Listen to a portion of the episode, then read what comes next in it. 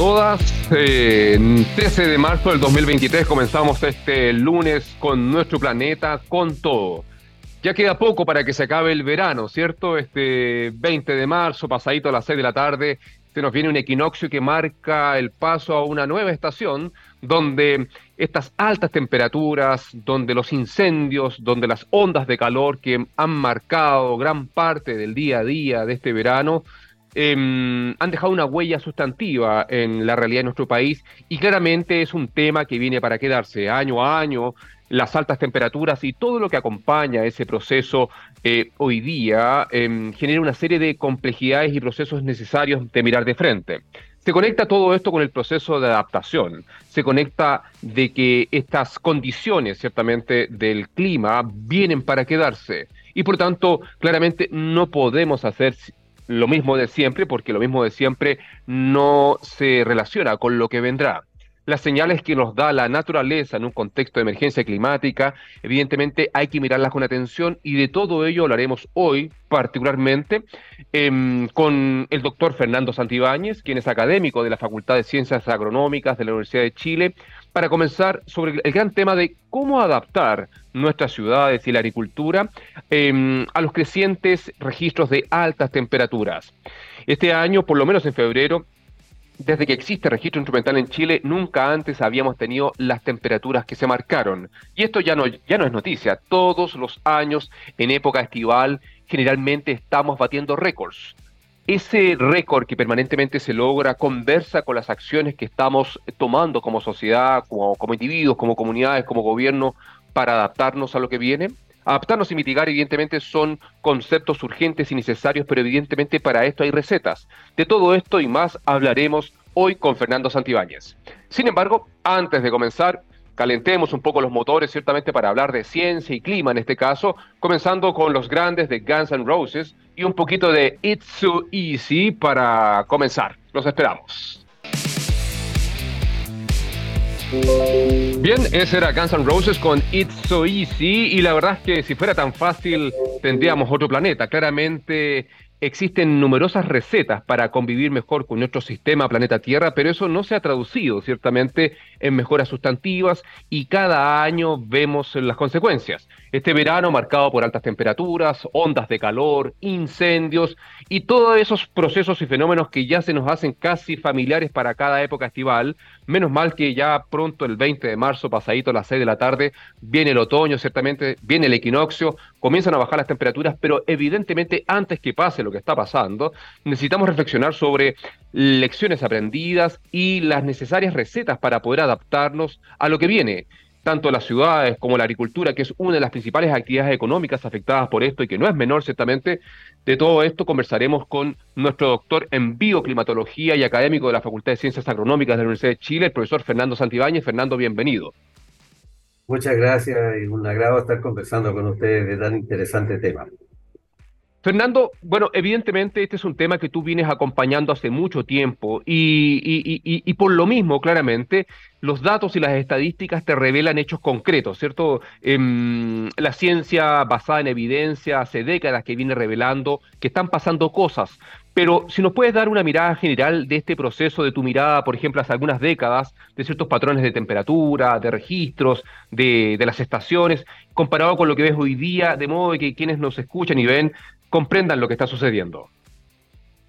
Bueno, yo creo que en mi percepción y en lo que he visto eh, sobre el tema, los datos que estamos manejando, no pueden sino movernos a la preocupación sobre eh, hacia dónde se está encaminando el clima mundial.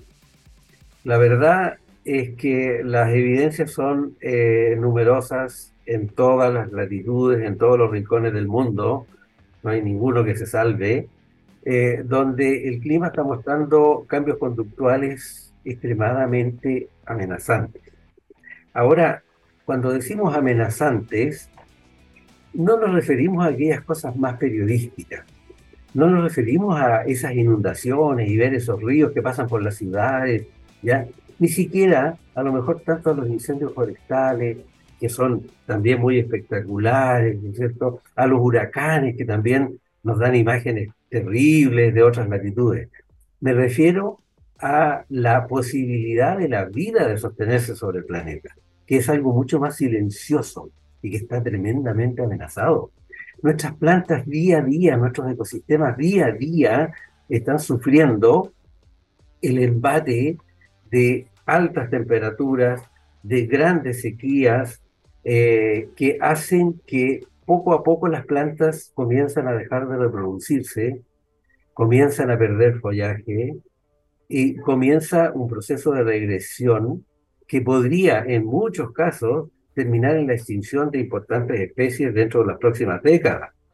Esta es una especie de eh, cambio silencioso ¿ya? que está ocurriendo en nuestro entorno y que por ser tan gradual eh, no aquilatamos verdaderamente la dimensión que esto puede tomar, especialmente en lo que se refiere a la alimentación humana, que está fuertemente amenazada.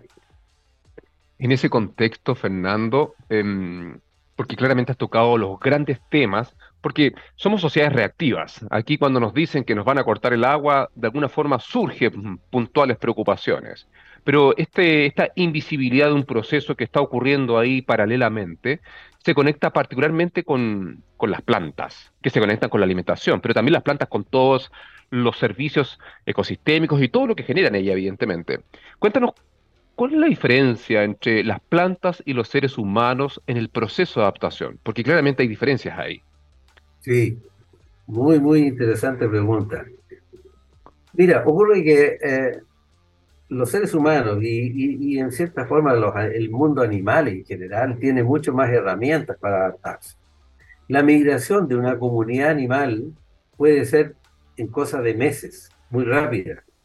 Ni hablar del ser humano, que también puede emigrar por razones climáticas, o bien implementar las medidas ¿no cierto? necesarias para adaptarse a una nueva condición climática, neutralizando los efectos negativos del clima. Todo eso es posible, ¿no cierto?, eh, en tiempos muy, muy breves. Las plantas no es el caso. Las plantas no tienen movilidad, no tienen la posibilidad, tienen que resistir los embates de los cambios climáticos, ¿cierto? Y, eso es lo que las hace mucho más vulnerables. Y como la cadena de la vida comienza por las plantas, si las plantas, ¿no es cierto?, nos empiezan a abandonar y se empiezan a empobrecer, empiezan a no crecer, a no reproducirse y a extinguirse, entonces toda la vida animal queda colgando y por supuesto la vida humana queda colgando. ¿ya? Eh, en, en España acuñaron un término que es muy gráfico. Hablan de que el cambio climático está produciendo la tristeza de los bosques. Es decir, empezamos a ver, ¿no es cierto?, cosas que miremos alrededor de Santiago. El bosque esclerófilo, ¿cómo se ve triste? Empobrecido, eh, en muchos casos agonizante, árboles secos, ¿no es cierto? Bueno, eso es tremendamente preocupante. ¿Por qué? Porque si eso mismo le ocurre a las plantas que nos alimentan, tú sabes, Marcelo, que nosotros obtenemos el 75% de las calorías, la humanidad, de cuatro especies vegetales, que son el trigo, el maíz, el arroz y la papa. Si tú sacas la cuenta, el 75% de las calorías que tú consumes diariamente provienen directa o indirectamente de allí. Pero tú dices, pero si yo no como maíz, no, pero comes carne, comes pollo, ¿cierto? Comes cerdo, que son alimentados con maíz, ¿ya? Entonces, directa o indirectamente vienen de esas cuatro especies. Si esas cuatro especies empiezan a tener problemas con el clima, no nos van a dar el alimento que necesitamos. O sea, la situación humana es tremendamente frágil y esto nos podría conducir a una crisis alimentaria de proporciones eh, dentro, y esto no es alarmismo, son cifras que la FAO tiene muy bien calculadas, ¿ya? una crisis alimentaria, por cuanto las grandes zonas productoras de cereales en el mundo, en todas ellas el clima va a cambiar desfavorablemente. ¿Dónde vamos a ir a cultivar entonces el trigo, el arroz, el, ¿no es cierto? la papa, eh, para que nos alimenten? Muy interesante, Fernando, y en ese contexto me, me recuerdo a estas estrategias de gobiernos pasados de que Chile, potencia agroalimentaria, etcétera, que evidentemente mirado hoy día a los ojos de un clima cambiante, se transforman evidentemente en un, eh, en un desafío importante. Pero paralelamente, conecto con lo dicho por ti, eh, ¿cuánto dependemos eh, o, somos autosuficientes en estos cuatro alimentos que tú mencionas, por ejemplo? ¿Y cómo, cómo, eh, cuál es tu diagnóstico de la situación actual de ese tipo de cultivos en nuestro país? Nosotros estamos en una situación de extrema fragilidad porque nuestro desarrollo agrícola no ha ido en la dirección de la eh, sustentación alimentaria. Nosotros encontramos que era mejor negocio producir, ¿no cierto?, eh, frutos de exportación, eh, lo mismo que producir celulosa, eh, antes que producir el trigo, el arroz, ¿no es cierto? Por cuanto eso se estimaba que podíamos comprarlo en el extranjero y el saldo era positivo, vendiendo fruta y vendiendo vino y madera y celulosa, íbamos a tener los recursos para comprar el trigo. Pero ¿qué pasa si el trigo escasea en el mundo? Y no, no es una cosa de ir a comprarlo con dinero, porque no va a estar el trigo disponible. Fíjate que ahora ya, con la crisis de Ucrania, ya tuvimos una fuerte señal, ¿ya? Pero el clima nos va a mandar señales 10 veces más potentes que la crisis de Ucrania en el futuro, ¿ya?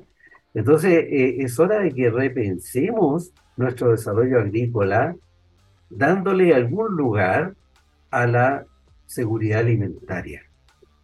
Es decir, ya la lógica puramente economicista, de decir, no, usemos el suelo en aquello que produce más divisas. Eso nos puede llevar a colocarnos como país en una situación en que no vamos a tener cómo alimentar a la población, ¿no cierto?, en un futuro frente a una escasez de alimentos. Porque las naciones ricas van a pagar lo que sea por el alimento. Y las naciones del tercer mundo no van a tener dónde comprarlo. Por lo tanto, nosotros deberíamos pensar en dar un lugar, dar alguna importancia. Nosotros llegamos a tener más de un millón de hectáreas de trigo en el pasado. ¿ya? Hoy día no tenemos la décima parte de ese trigo, No. siendo que la población se multiplicó por tres respecto del año 60. ¿ya? Entonces, eh, algo está mal. Algo no estamos, no estamos pensando probablemente en, en la seguridad y vamos a tener que dar un lugar a estos temas. Comprendido, Fernando. Estamos hablando de estrategias de, de mediano y, largo plazo, pero que necesitan decisiones urgentes ya. Y, y en ese contexto, em, ¿tu diagnóstico conversa con las estrategias, por ejemplo, del Estado de Chile y el Ministerio de Agricultura en estos momentos en estas materias? Mira, eh, hoy día está eh, creciendo la conciencia de que eh, hay que darle mucho más apoyo a la pequeña agricultura, pequeña y mediana, porque hay otro hecho que hay que constatar. ¿Quién produce los alimentos para tu mesa? Los pequeños y medianos productores, no los grandes. No, los grandes están orientados, ¿no es a la producción de vino, a la producción de, de fruta de exportación, los grandes, ¿no es cierto? Entonces son los pequeños que juegan un rol estratégico en esta materia. Yo no digo que haya que hacer nada con, lo, con la gran producción de exportación, porque eso nos produce muchas divisas y con eso po- podemos comprar muchos bienes que necesitamos, medicinas, ¿no es cierto?, que necesitamos. O sea, eso está jugando un rol muy importante. Y por lo demás no tienen por qué ser competitivos. Tenemos 5 millones de hectáreas de suelos arables en los cuales podemos producir alimentos. Hoy día no estamos ocupando ni un millón. Wow. ¿ya?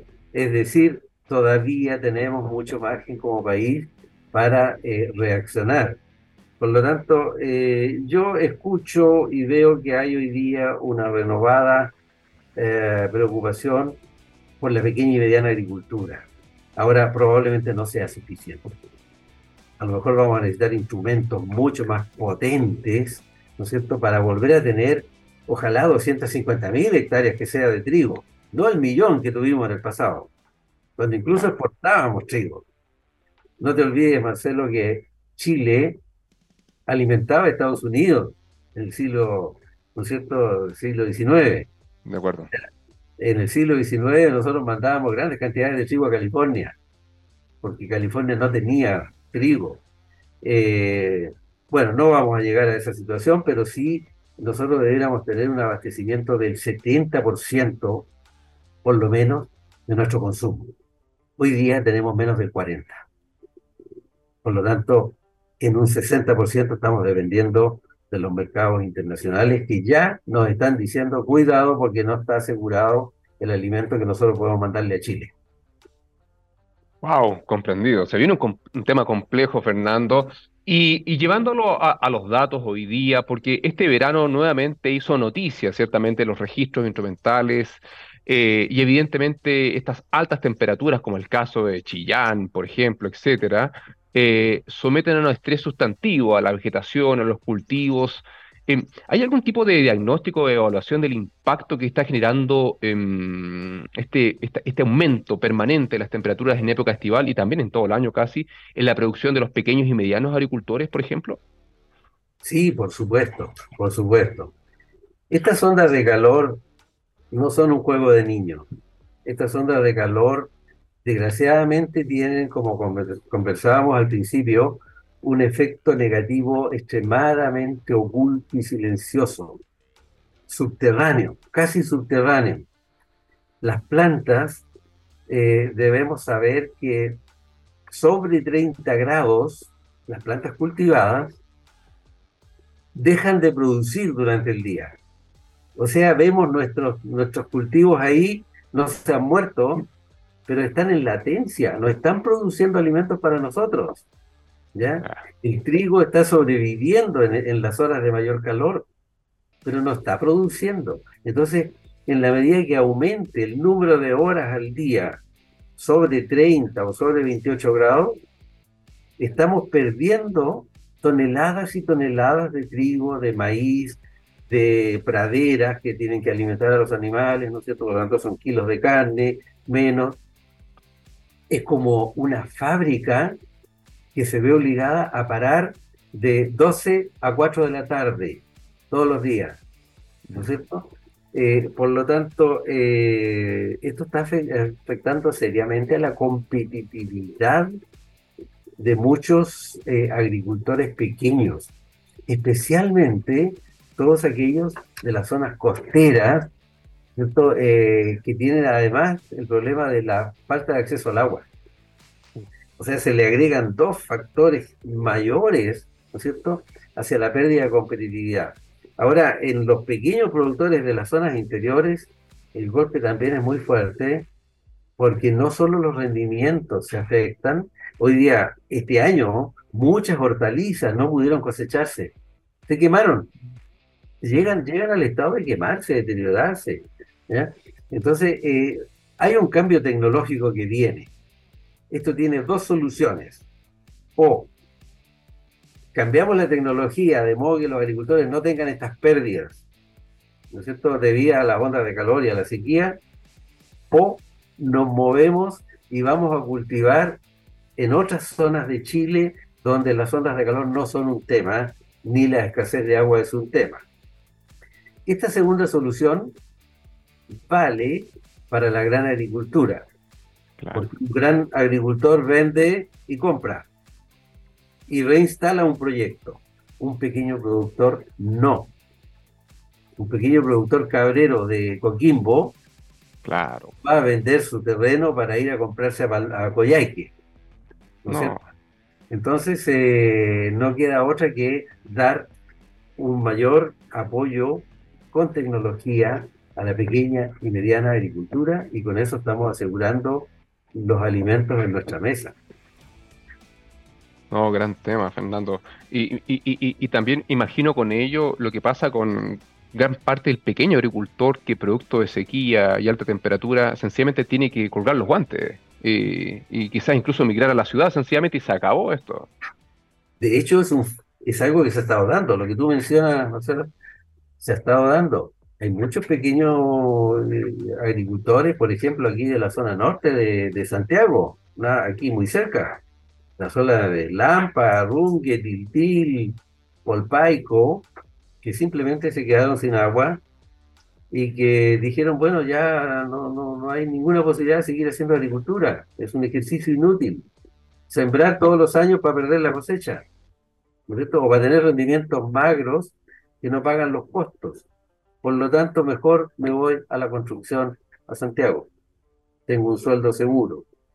Y eso no es bueno para la seguridad alimentaria del, de Chile, no es bueno para la ciudad de Santiago, que tiene que resistir una población flotante cada vez más grande, no es bueno para la cultura, porque se va perdiendo. La agricultura también, si bien la palabra dice agricultura, no solo se refiere la, la palabra cultura al cultivo, también se refiere a que la agricultura es una actividad cultural.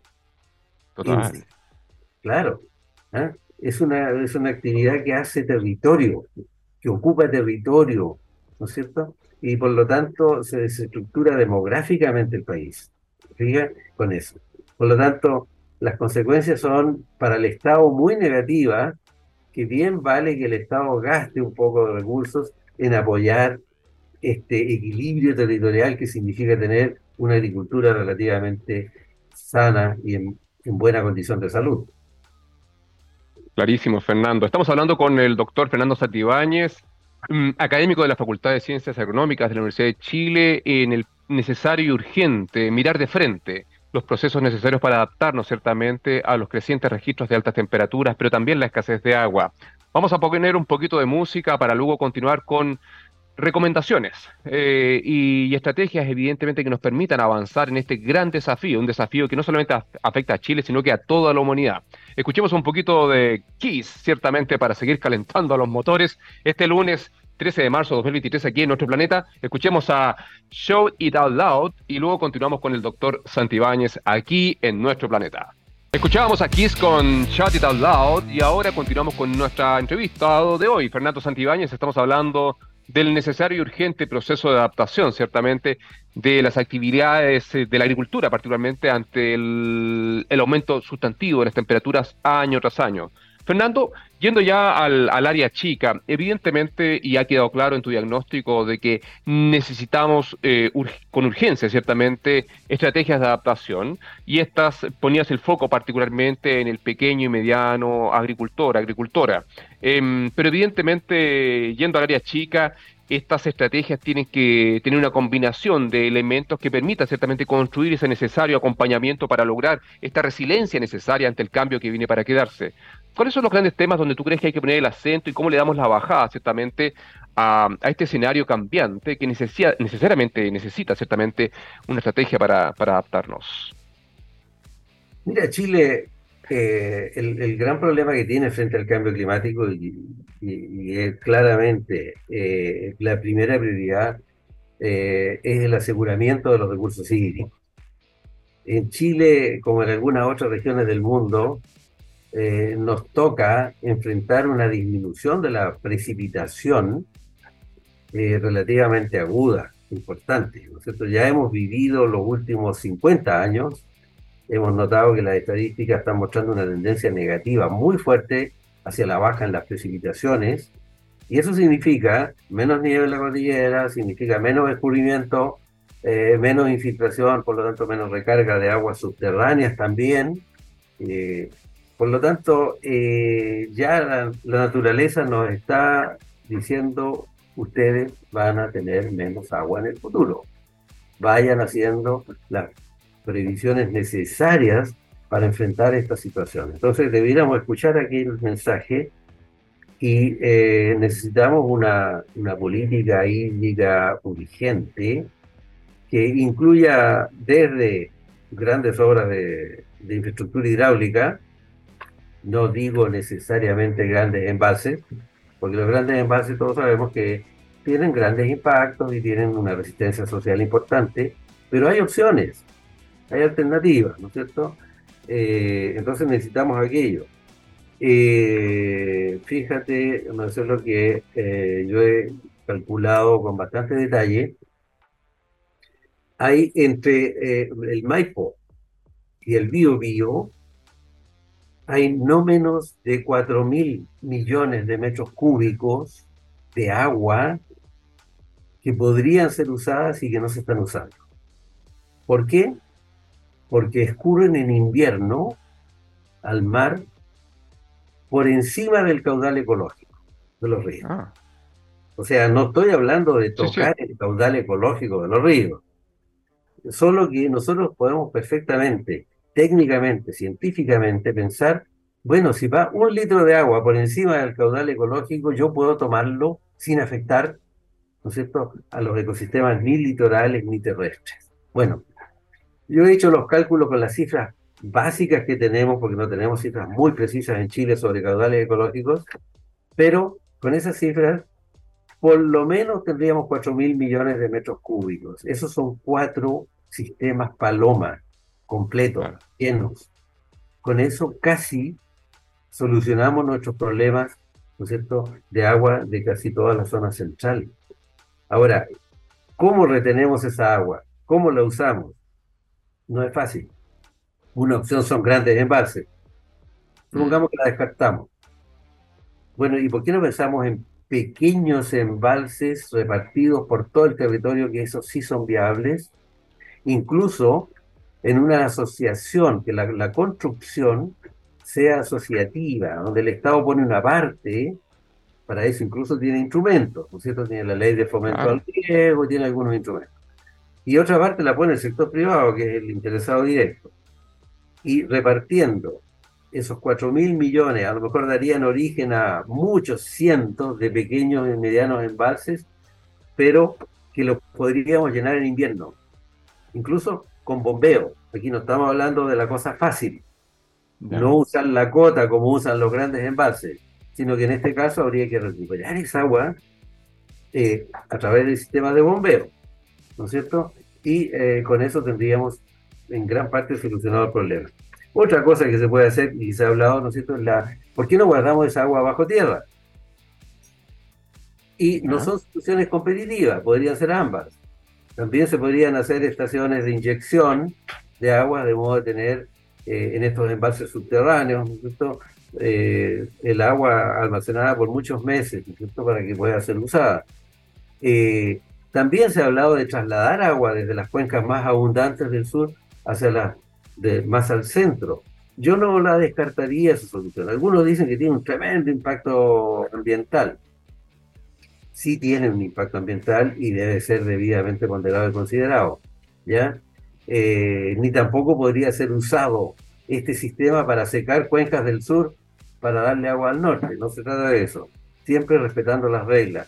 Pero no hay que llegar y descartar soluciones porque la situación es angustiosa. Por lo tanto, eh, si hay que absorber algunos impactos ambientales, también tenemos que acostumbrarnos a aquello. Si hoy día tenemos muchos impactos ambientales, si fuera por eso no tendríamos que circular en autos por Santiago. Porque ya, ya salir en auto de Santiago ya tiene un impacto ambiental, ¿no es cierto? Entonces, se necesita una política hídrica, ni hablar de que necesitamos tecnificar el riego. El, tú sabes perfectamente que el, la agricultura es el principal consumidor de agua, 72% del agua, y esa agua se usa con una eficiencia no superior al 50%. O sea, la mitad del agua. La mitad de ese 72% es agua que se podría ahorrar. O sea, ahí también necesitamos tecnificar regadío. ¿No es cierto? ¿Quiénes? Los pequeños y medianos, de nuevo, que no tienen la capacidad financiera para financiar la tecnificación.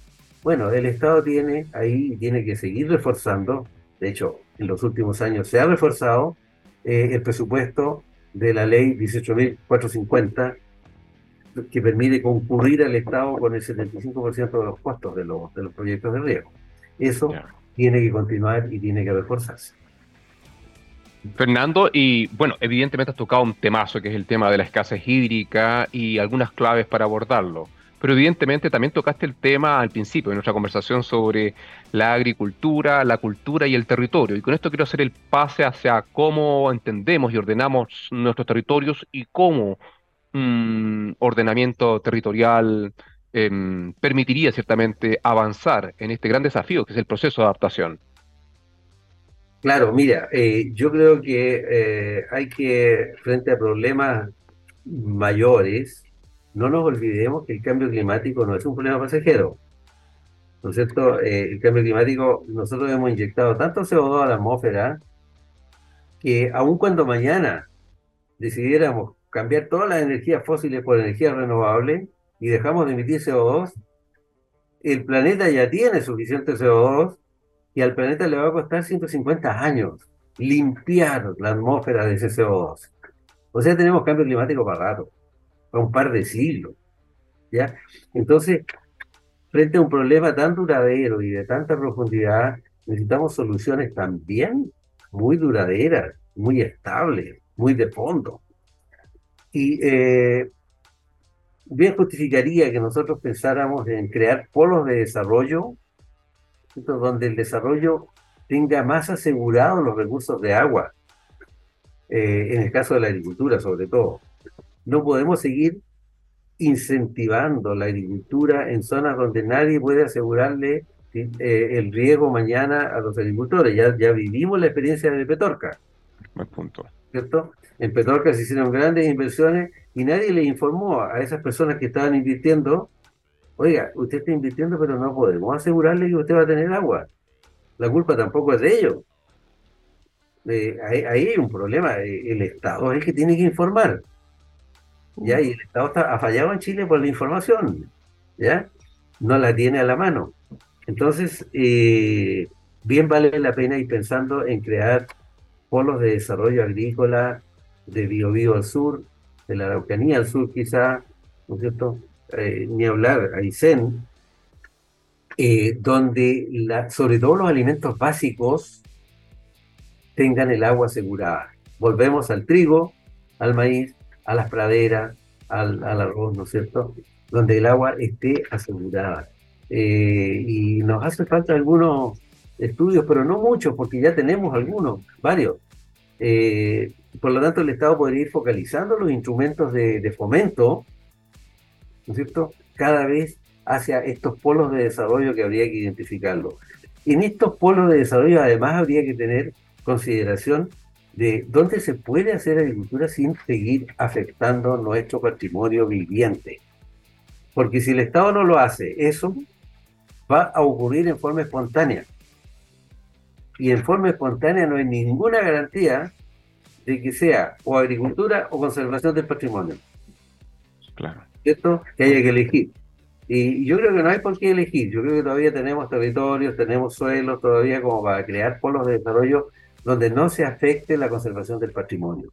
Lo que no queremos ver es desaparecer el bosque valdiviano, ¿no es cierto? Ni el bosque maulino que ya está agonizando, ¿no es cierto? Sino que eh, todo este ordenamiento a futuro no sea a costa de perder lo último que nos queda de patrimonio natural. Entonces, aquí se necesita una muy buena conversación entre el Ministerio de Agricultura, el Ministerio de Medio Ambiente, que hoy día va a tener la responsabilidad de la conservación de la biodiversidad, y el Ministerio de Obras Públicas, sobre todo, para partir, ¿no es cierto? Después vendrán viviendas y otras cosas. Eh, para eh, crear estos polos de desarrollo de manera de ir pensando en un futuro más sustentable. Pero son tareas de larguísimo plazo, por lo tanto, hay que comenzar a trabajar ya mañana en la meta no, Fernando, has tocado unos temas clave. Ciertamente esto se conecta con esfuerzos que se vienen haciendo hace algún tiempo, pero que evidentemente son lentísimos. Tenemos ya una política nacional de ordenamiento territorial, la PENOT, que se aprobó recientemente, aunque fue cercenada en gran parte en temas estratégicos. Esperemos que este gobierno Er, eh, inyecte ciertamente y la conversación transversal entre varios ministerios como los que tú mencionabas, que buscan abordar ese, ese, lado huérfano del, territorio, lo que está más allá de lo urbano, como tú decías. Em, y de la PENOT, la Política Nacional de Ordenamiento Territorial, dar la bajada ciertamente a los PROT, a estos planes regionales de ordenamiento territorial, donde evidentemente la identificación y potenciación de polos de desarrollo debería ser, eh, y no pongo en duda, parte de esa estrategia. Pero evidentemente también sabemos que ha sido siempre lento el abordar lo que está más allá del urbano, y aquí hago el pase antes de cerrar nuestra conversación, Fernando, del urbano, porque evidentemente todos sabemos que la agricultura es una actividad económica vital, gigante, importantísima, pero que se desenvuelve y se desarrolla evidentemente y principalmente hacia afuera de la ciudad. Pero dentro de la ciudad también hay esfuerzos puntuales cada vez eh, con mayor fuerza de, tener una agricultura urbana, de, tratar de, de, ser algo autónomo, porque dentro de los procesos de adaptación, esta autonomía es un tema que evidentemente se mira con atención, sobre todo en quienes son más jóvenes o tienen conciencia de la huella ecológica que toman sus decisiones o el sobreprecio que a veces uno paga por una simple zanahoria. ¿Hay alguna receta, evidentemente, para quienes cultivan en la ciudad en estos temas en un contexto de emergencia climática? Mira, eh, ese tema es un tema muy importante de la agricultura urbana, o sea, cualquiera puede ser, hasta en un departamento sabemos que se puede hacer agricultura, ¿ya? En la terraza de un pequeño departamento es posible. Ni hablar de muchos espacios que existen en los edificios, ¿no es cierto? Muchas veces hay terrazas donde se podría hacer agricultura que sería muy entretenida por lo demás. Yo estoy seguro que la gente se entretendría eh, en colaborar y hacer proyectos colaborativos de agricultura que permitan eh, de pronto tener al edificio sus propios tomates, ¿no cierto? sus propias lechugas, cebollas, zanahorias, como tú bien lo, lo planteas. Es algo que, como también lo planteaste, en Europa está siendo muy corriente, uno viaja en tren y a veces ve a la orilla el tren cultivado, ¿no es cierto? Pequeñas huertas, uno dice, pero aquí aprovechan todo.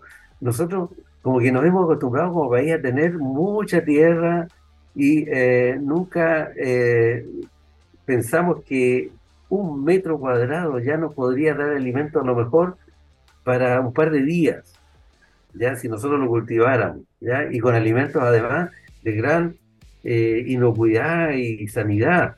Entonces, yo creo que un esfuerzo de capacitar a la población en cómo producir, a lo mejor en, en, en un sector de la población económicamente más desvalido, incluso eh, podrían haber programas en que se les provea de alguna infraestructura menor para que ellos construyan sus propios, sus propios sistemas de producción, por ejemplo, sus invernaderos, sistemitas de riego que pueden autoconstruir, ¿ya? Sistemitas de riego por goteo para producir en pequeñísimos espacios, eh, o de agricultura eh, en agua, ¿no es cierto?, hidropónica, agricultura vertical, ¿no es cierto? Que, se usa mucho, que se hace en columnas hacia arriba. Claro. Hay muchas ideas que se pueden tomar. Eh, yo creo que vamos a tener que ponernos más proactivos y más creativos, como tú lo sugieres. Sí, no, en plena sintonía, Fernando. Y ahí también hay una deuda de, la academia también, porque evidentemente eh, acá pasa por un tema de que los estudiantes, las estudiantes salen de cuarto medio y no saben plantar una zanahoria. Y, no saben plantar una zanahoria porque nunca se enseñó o porque nunca se explicó que cosas tan simples como tú bien mencionas se pueden hacer y nos permitirían vivir de forma más simple, disminuyendo impacto, y, y, un sinnúmero de acciones que nos podrían hacer, mejor, hacer mejores sociedades pero no, estamos, no lo estamos viendo. Eh, acá, bueno, la educación siempre es parte del sustrato de muchas cosas y, escuchándote claramente rescato la necesidad de que esa agronomía em, ciudadana eh, y justa llegue ciertamente con más fuerza cada vez a los currículum y que se conecte no solamente en lo técnico rural en el estudiante joven que quiere ser mañana un agricultor, sino que en todos quienes habitan nuestro territorio para entender de que el, convivir con las plantas y, y obtener un provecho mutuo, evidentemente, con todo lo que generan las plantas, con la captura de CO2, etcétera, etcétera, etcétera, se traduzca un mejor vivir. Fernando, ha sido pero muy amable, estamos muy agradecidos por tu tiempo y tu experiencia en estos temas, esperamos que no sea la última vez esperamos tener un año niño que se viene interesante. ¿Tienes algún diagnóstico sobre este niño? Porque sencillamente ya está comenzando a hacer noticias en algunas partes de América Latina. ¿Cuál es tu olfato al respecto? Sí, sí, sí, sí. Mira, felizmente las noticias son alentadoras. Que las aguas frías se han ido retirando desde diciembre. Comenzaron a dar señales de retirarse. Eh, los frentes han subido un poquito, están subiendo de latitud eh, y las señales todas eh, indican de que debiéramos tener un invierno un poco más generoso. No me atrevo a decir lluvioso. ¿ah? Eh, no me atrevo a decir normal siquiera porque que lo que es la normalidad de los últimos años ya, ya se nos olvidó. Pero sí más generoso en lluvias. yo creo que tenemos un alto porcentaje de probabilidad de que tengamos un pequeño alivio en la sequía, un pequeño remanso. Buenísimo, buenísimo. Pues bien, don Fernando, agradecemos su tiempo, que tenga muy buena semana, duro, que aprendan mucho sus estudiantes. Sabemos que estamos todos comenzando con el semestre, ciertamente, tanto en todas las universidades de nuestro país, institutos técnicos, liceos, escuelas, etcétera. Así que agradecido su tiempo y será hasta pronto. Hasta pronto, Marcelo, ha sido un agrado. Buena semana. Chao. Este ha sido nuestro entrevistado de hoy. Hemos conversado con el doctor en bioclimatología, don Fernando Santibáñez, ¿cierto? Académico de la Facultad de Ciencias Agronómicas de la Universidad de Chile. Conversamos sobre el proceso necesario de adaptación de la agricultura, principalmente al aumento sustantivo de las altas temperaturas, con todo lo que conlleva. Las ondas de calor han marcado ciertamente este verano con tiempos que ya superan los 3, 4 días, que era más o menos lo que conocíamos, pero hoy día sencillamente no nos dimos cuenta que no paraban, no paraban esas temperaturas que fácilmente sobrepasaban 30, 32, incluso en algunos lugares de Chile llegaron a cerca de 40 grados Celsius. Este escenario viene para quedarse y es necesario mirar de frente toda clave y todo, todo input que nos permita avanzar en un proceso necesario de adaptación. Antes de despedirnos, qué mejor que recomendarles ciertamente a uno de nuestros principales auspiciadores, ¿cierto? Ciprol, ciprol.com, tecnología para la industria, tecnología para el, optimizar los procesos, tecnología que busca sencillamente cuidar ciertamente el funcionamiento empresarial, evitar los riesgos y avanzar en construir mejores sociedades. Más información en ciprol.com. Antes de despedirnos, escuchemos un poquito de, de Clutch, ciertamente aquí en nuestro planeta, hoy 13 de marzo de 2023. Que tengan muy buena semana. Los dejamos con Clutch City Rockers y nos vemos el próximo lunes.